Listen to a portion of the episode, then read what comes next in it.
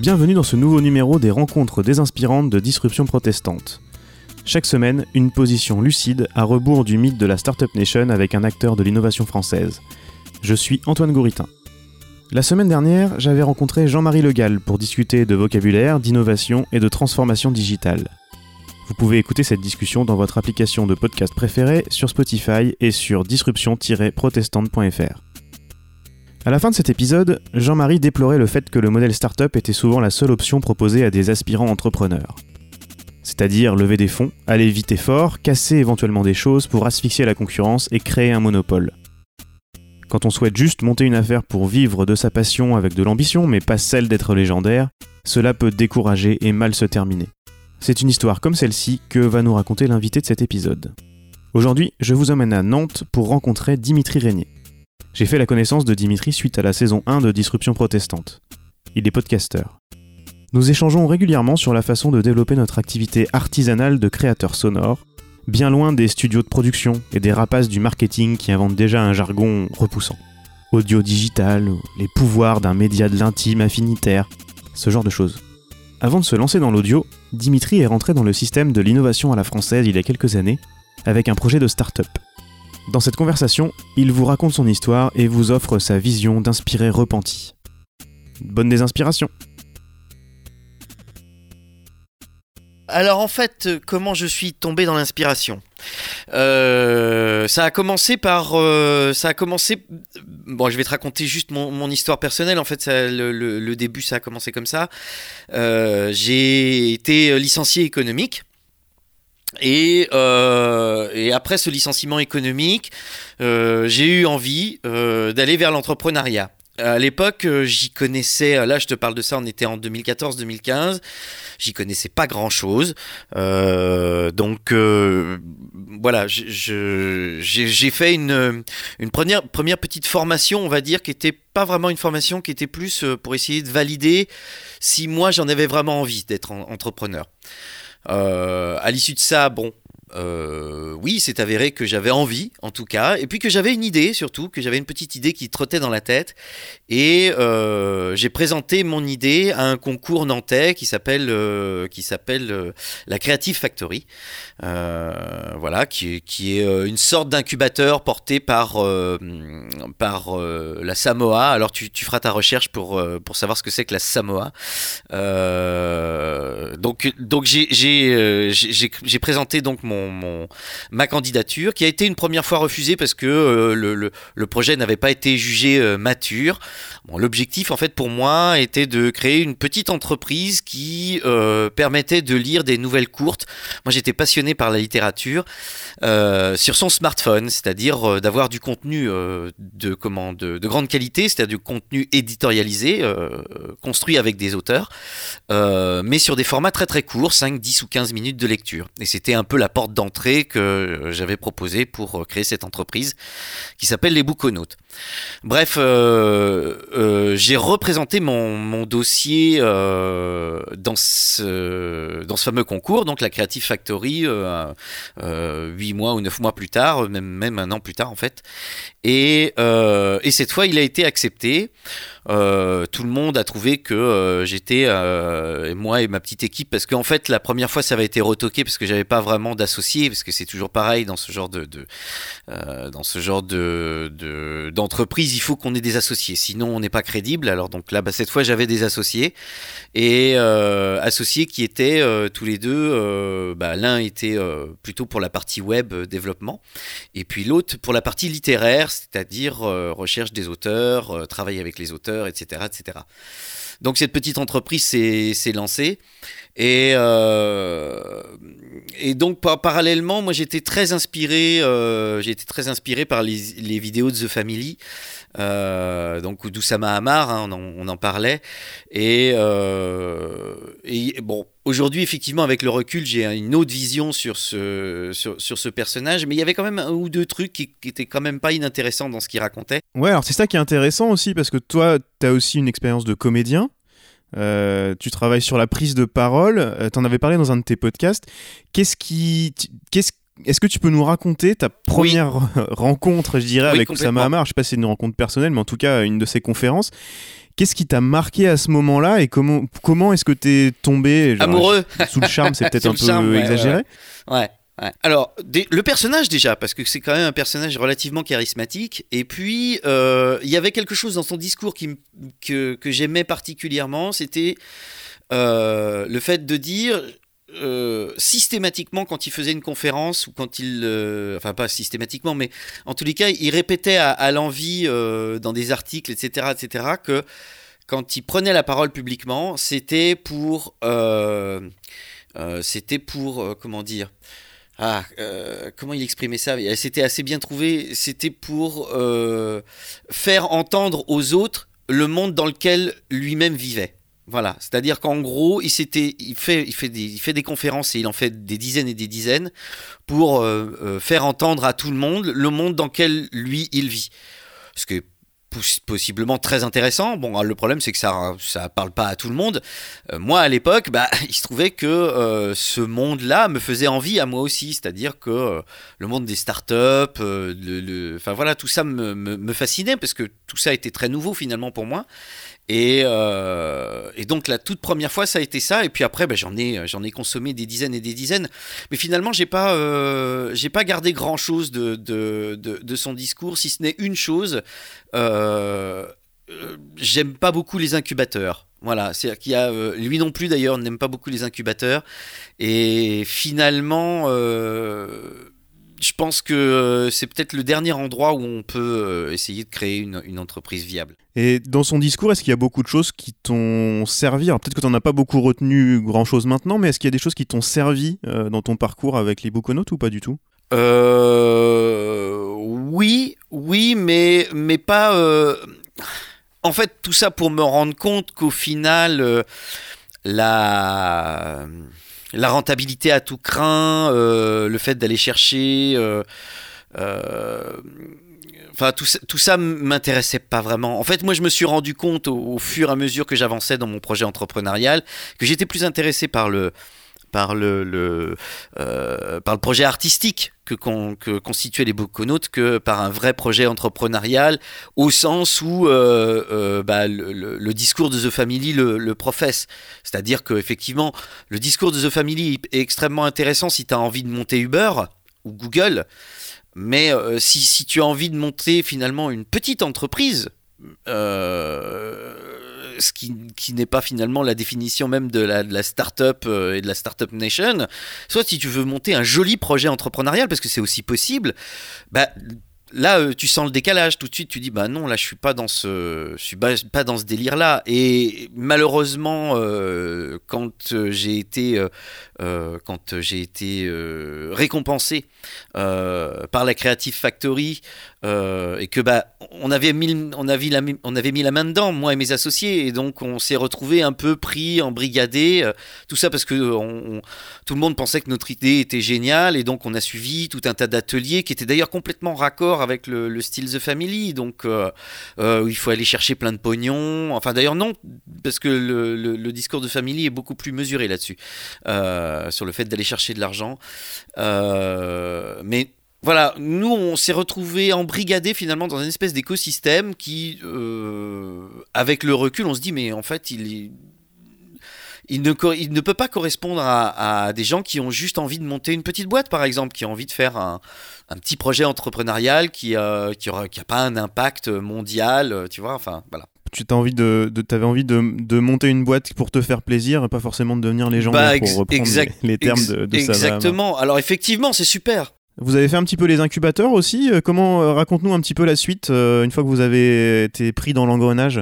Ah bah écoute, moi j'ai été pris dans l'engrenage, enfin surtout moi, un petit peu moins mes associés, c'est surtout moi qui ai, qui ai suivi les, les, ateliers. Alors après, tu rentres dans un espèce de. Voilà, pendant neuf mois, tu es suivi sur les aspects juridiques, euh, comptables. Alors, donc, tu as un petit atelier sur la comptabilité montage d'une de, d'une entreprise, un petit atelier euh, sur, sur la partie financière, une, un petit atelier sur la partie euh, commerciale, sur la partie communication, sur la partie droit légal, sur la. Enfin, voilà, tu as, tout un tas de, de, petits, de petits ateliers comme ça. Bon, c'est très intéressant, mais il y a, tu vois, là, on va revenir à Oussama Hamar. Il y a un truc que lui dit et que moi, finalement, je trouve intéressant euh, dans cette affaire-là. C'est, euh, moi, les incubateurs, la vision que j'en ai, et je suis assez d'accord avec lui, c'est, euh, il dit que c'est des, des puceaux qui essayent d'expliquer à des prépubères comment il faut faire. Mais effectivement, je crois qu'il a pas tort parce que tous ces, tous ces incubateurs, alors il y en a qui sont euh, privés, euh, il y en a qui sont euh, publics ou parapublics, bah, c'est des braves gens qui sont tous salariés et qui n'ont absolument aucune idée de comment on monte une entreprise au final. Donc voilà, ils essayent de trouver bah, des, choses pour valider un peu ton idée.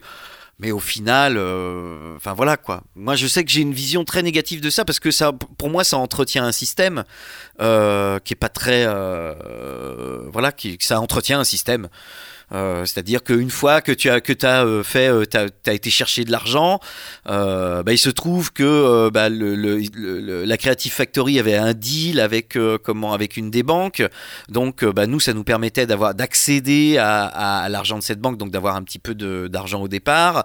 Enfin tu vois, tu as, tout un système, puis après tu, tu montes un budget qui a l'air pharaonique pour rassurer le banquier, et ça s'est fait avec un comment, c'est fait avec un comptable, et, et, en fait tout ça s'entre entretient euh, gentiment. Et toi, toi, t'es pris dans un espèce de, système comme ça qui est, enfin, que tu maîtrises pas vraiment parce que moi, je me souviens qu'au final, euh, l'argent euh, qu'on a demandé en grande partie a été dépensé pour rembourser les frais de qu'on avait engagés. Donc en fait, au final, on aurait mieux fait de ne rien faire et de se débrouiller par nous-mêmes.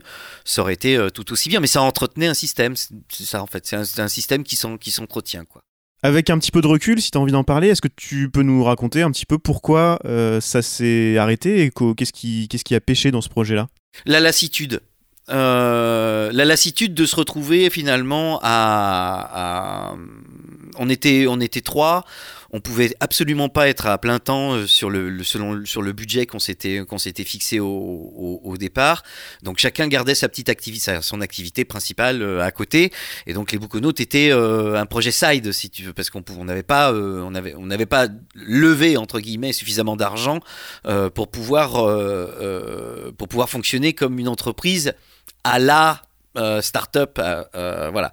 Et et finalement, grand bien nous en a pris parce que parce que euh, on n'était pas fait pour ça et on s'en est rendu compte que c'était pas du tout notre euh, notre délire. Ça c'est une première chose, mais euh, ça c'est pas un regret, au contraire, c'est la partie montage financier, le fait qu'on ait finalement fait quelque chose d'économique, voilà où on a on a fonctionné à l'économie, c'était très bien, mais ça nous a quand même permis, de fonctionner en deux ans. Et puis il y a la deuxième partie, c'est que au fond, euh, on s'est rendu compte que euh, on n'avait pas la capacité euh, commerciale d'imposer un nouveau format. Donc, pour imposer un nouveau format, pour imposer une nouvelle façon, une nouvelle façon de consommer, là en l'occurrence de la lecture, il faut être sacrément costaud, quoi. Donc, soit faut y aller très fort avec beaucoup beaucoup bah, d'argent, soit il faut pas y aller du tout. Et je pense que notre, notre modèle économique était, était euh, de ce point de vue-là, euh, était pas bon du tout, quoi. Voilà. Mais, mais, euh, mais c'est pas grave. Enfin, tu vois, on... moi j'ai appris, j'ai beaucoup appris finalement sur cette, sur cette chose-là et je, je regrette pas grand-chose en fait. T'en as parlé un petit peu tout à l'heure. Est-ce que tu penses que si vous n'étiez pas rentré dans l'engrenage euh, incubation, inspiration, etc., vous auriez fait les choses différemment? On va pas refaire l'histoire, mais euh, peut-être que vous seriez planté aussi. Mais euh, est-ce que finalement tu regrettes pas ça par contre? Complètement, mais complètement. Ben parce que aujourd'hui, si je, si je devais recommencer, si je devais recommencer l'histoire, la, la, sans voilà quoi. Euh, déjà, j'aurais commencé par me faire ma petite maquette à moi tout seul. J'aurais appris pendant six mois, euh, voilà, à coder et puis à me faire un petit, euh, un petit prototype que j'aurais essayé de montrer autour de moi en disant bah voilà, qu'est-ce que, qu'est-ce que t'en penses? Essaye-le, en me trompant, en essayant, tu vois. Enfin voilà, j'aurais recommencé finalement comme comme euh, n'importe quel business, c'est-à-dire une, une sandwicherie. T'achètes deux baguettes de pain, t'achètes deux tranches de jambon et t'essayes de trouver des clients. Et puis bah, quand t'as vendu tes quatre, tes quatre sandwichs avec, euh, avec, euh, tes, tes, tes, baguettes de pain et ton jambon, bah, avec le chiffre d'affaires que tu as fait, bah, t'essayes d'en acheter six et ainsi de suite. Je crois qu'aujourd'hui, la meilleure façon de comprendre comment on veut monter un business, c'est comme ça, un point. Enfin, je veux dire, surtout un business qui, qui n'a pas vocation à être mondial. Euh, tu vois, enfin, où il y a, une courbe de croissance potentielle hallucinante.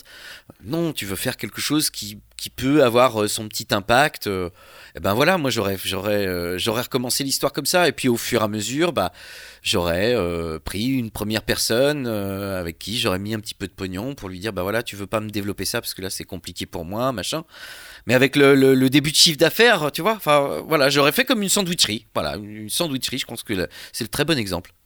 Est-ce qu'on se perd pas un petit peu justement à chercher les nouvelles licornes, les licornes françaises, euh, euh être légendaire, etc. Euh, Est-ce que c'est pas contre-productif? Mais complètement c'est complètement contre-productif. Je pense que euh, euh une, une, une, belle, une belle idée de business, tu sais pas d'où elle peut arriver, quoi elle peut arriver comme ça, euh, par hasard, par un type qui a bricolé un truc euh, dans un coin. Enfin, moi, je, je, crois pas à ce, système-là et surtout, je le trouve dangereux dans le sens où euh, bah, il, il, il, génère un marché en lui-même. quoi. C'est-à-dire ces, ces incubateurs font payer ces petites boîtes qui ont déjà pas beaucoup de sous, qui arrivent déjà, parfois elles arrivent à lever un peu d'argent, mais aller chercher de l'argent, c'est pas compliqué. Hein. Finalement, s'il y a un truc que j'ai euh, que j'ai compris, c'est qu'aller chercher de l'argent, c'est pas compliqué. De l'argent, euh, on, t'en trouve, on, on, en trouve toujours. Euh, c'est le reste qui, est, compliqué. Et, je trouve que c'est très toxique de, comment euh, d'emmener euh, des entrepreneurs ou des futurs entrepreneurs, des gens qui sont naïfs par rapport à ça, dans cette logique-là, quoi. Mais moi, je me souviendrai toujours d'un des ateliers qu'il y avait eu à la Creative Factory avec un intervenant dont j'ai oublié complètement le nom, qui on se regardait nous avec mes, mes, collègues, on va dire les, autres les autres incubés, et on se disait c'est juste pas possible, quoi. Le mec a le mec hallucine. C'est-à-dire qu'en gros, il nous disait euh, si vous commencez à aller chercher d'argent, allez chercher toujours plus d'argent, quoi. Ça nous paraissait complètement dingue, quoi. Alors que nous, notre, idée, c'était de se dire bah non, on va plutôt aller chercher des clients. C'est quand même la, logique, euh, la première chose à, à aller chercher, quoi à t'en entendre parler tout à l'heure et puis euh, entendre un petit peu comment ça se passe dans le milieu de l'inspiration. Et toi, je disais tout à l'heure, euh, tu as bossé euh, beaucoup sur, sur la parole, tu es comédien et tout ça. Est-ce qu'on a l'impression souvent, c'est peut-être un peu exagéré, mais justement, je voulais en discuter avec toi, que la, mode de l'inspiration, et on voit notamment avec le développement personnel, là c'est encore autre chose, c'est encore pire, je pense, que l'inspiration d'entrepreneur. Euh, on a l'impression que c'est des méthodes presque sectaires par moment. Est-ce que tu as l'impression d'avoir été embrigadé dans quelque chose qui se rapproche d'une secte et d'en être sorti? Non, faut pas exagérer, là quand même pas. Euh... Non, mais par contre, euh, il y, a, une certaine forme de... On te fait croire que ton idée est géniale. Et c'est ça qui est, je trouve, un peu dangereux. En tous les cas, pour la partie, euh, partie euh, entrepreneuriale. Par contre, pour la partie développement personnel, alors bon, là, là, je, pourrais t'en parler pendant des heures parce que euh, moi, je donne des cours sur la prise de parole en public, j'en donne de moins en moins, pour tout te dire. je le fais à des endroits bien précis et là où ça me semble être le plus efficace, c'est-à-dire dans les écoles. Mais euh, et je ne veux, mais je ne veux plus rentrer pareil dans, dans ce délire. Enfin, je veux dire, il y a un moment, euh, soit les gens ont envie de, de, de, de défendre quelque chose, euh, des idées, d'être passionnés, etc., etc. Et finalement, les ressources, ils les trouvent. Soit ils n'ont pas envie et ils n'ont pas forcément besoin de moi, quoi. T'as été contacté peut-être des fois dans ton boulot de prise de parole par des gens qui veulent se lancer là-dedans? Je, je, me pose la question. Pour être coaché. C'est drôle parce que ça a commencé comme ça en fait. C'est-à-dire que moi, c'est en fait, c'est dans l'autre sens. C'est-à-dire que c'est moi, pendant à l'époque où je m'occupais des bouconautes et où j'avançais, bah forcément, j'étais en contact de, de plein d'autres jeunes entrepreneurs et, euh, et, donc je discutais beaucoup, je discutais beaucoup avec eux. Et à chaque fois que je me retrouvais dans une séance collective de pitch, dans un espace, euh, voilà, soit soit dans, dans, un espace de coworking, soit enfin sur un événement, on va dire, euh, je les trouvais J'étais, j'étais même. Euh, J'étais même un peu halluciné parce que je trouvais des gens qui avaient des idées euh, bien plus brillantes, que, enfin qui avaient des parcours bien plus brillants que le mien, euh, qui étaient souvent avec un, un background assez solide et qui, bah, c'était nul en fait. Quand on les écoutait, c'était nul. C'est-à-dire qu'on avait vraiment Enfin, euh, c'était pas du tout. Alors pour le coup, on, va- employer le terme. C'est pas du tout inspirant. C'est-à-dire que tu les écoutais. Déjà, un, tu comprenais pas euh, le, business euh, qu'ils étaient en train de défendre dans leur pitch. Je comprenais rien. Et puis, mais dans 80-90% des cas. Et tu dis, mais attends, ce mec-là, je vais rien lui acheter, quoi. C'est-à-dire que si, si, s'il est s'il n'est pas plus impliqué que ça, si c'est juste un opportuniste qui a trouvé une idée géniale, ou c'est parce qu'il a un parcours brillant, et il a trouvé. Enfin voilà, il, on avait un peu toutes les typologies. Euh, bah souvent, moi, j'allais vers eux, je leur disais, vous, êtes sûr? Parce que, enfin, voilà quoi, il faudrait travailler un peu votre discours parce que euh, moi, j'ai rien envie de vous acheter là pour l'instant. euh. Or, euh, la, la, la particularité d'un pitch, c'est que euh, il faut que tu aies, envie- quand même de. faut que envie d'être, comment dire, convaincu par cette personne en quelques minutes. Et, euh, mais tout le monde n'est pas doué pour ça. Mm. Et est-ce que tu as fabriqué des top speakers inspirants alors Ah, euh, non, non, non, j'ai pas encore euh, fabriqué de top speaker euh, inspirant. Non, non, je crois pas. Mais j'en ai, j'en ai aidé quelques-uns. J'en ai aidé quelques-uns, oui, clairement. Mais, mais c'est pas, c'est pas une question, c'est pas, c'est pas une question d'être d'être que inspirant en fait. Au final, ce qui était intéressant quand je discutais avec ces, avec ces futurs entrepreneurs, c'était de voir dans quelle position ils étaient. C'est-à-dire que quelle posture ils avaient. Soit tu avais un simple opportuniste qui avait trouvé une, euh, qui avait trouvé un- un- une opportunité de marché. Bon, bah super, il avait trouvé une opportunité de marché qui était euh, soit de niche ou pas, etc. Voilà, qui a réussi à, à lever un peu d'argent, etc.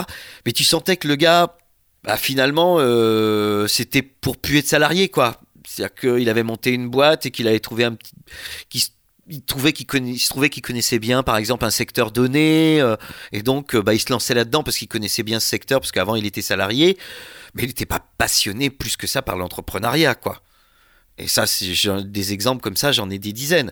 Donc entre ceux qui sont pas spécialement plus passionnés par l'entrepreneuriat euh, que ça, ceux qui sont entretenus dans une idée brillantissime où tout le monde leur dit qu'ils sont géniaux, alors que bon, rien ne le prouvera. Euh, et puis ceux qui, malheureusement, par exemple, je pense souvent aux, gens qui ont eu des parcours techniques. euh, qui souvent ont trouvé des petites, tu vois, des, des, alors un potentiel commercial sur un, un truc technique extrêmement précis.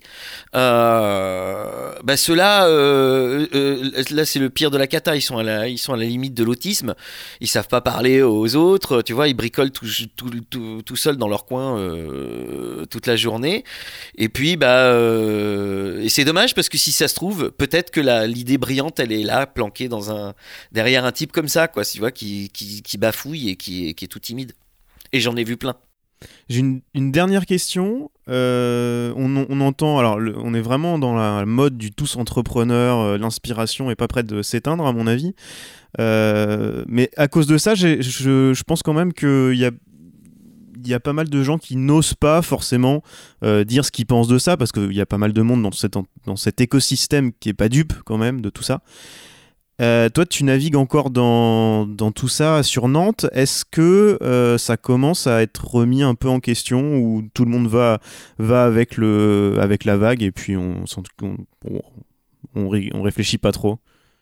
J'ai quand même l'impression que ça commence à être sérieusement remis en question. J'ai pu discuter avec des gens, d'ailleurs que tu connais, euh, autour de moi et notamment avec ton frère. Euh, voilà, on voit bien que oui, il y a de plus en plus de gens qui sont plus dupes de ce, de ce délire-là, quoi. De plus en plus, en tout cas, même y compris à Nantes, hein, pourtant, qui est une ville dynamique et très, euh, tu vois, et, qui était très startup nation euh, il y a encore pas si longtemps.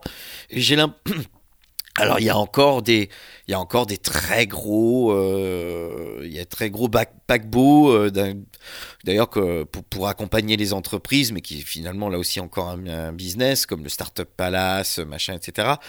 Bon, toutes ces choses-là, voilà, ça existe encore, mais tu sens que c'est pour euh, le potentiel, c'est pour des très gros projets ou des projets qui seront amenés à, travailler avec des grands groupes, par exemple. Mais sinon, non. Enfin, euh, j'ai l'impression que, ouais, on est revenu un peu de, de discours-là. C'était les rencontres désinspirantes de Disruption protestante. Retrouvez toutes les informations sur la série et écoutez les autres épisodes sur disruption-protestante.fr et abonnez-vous dans votre application de podcast favorite pour ne rien rater. Disruption protestante est une série produite par Antoine Gouritin, la musique originale du générique est de Julien Solaire.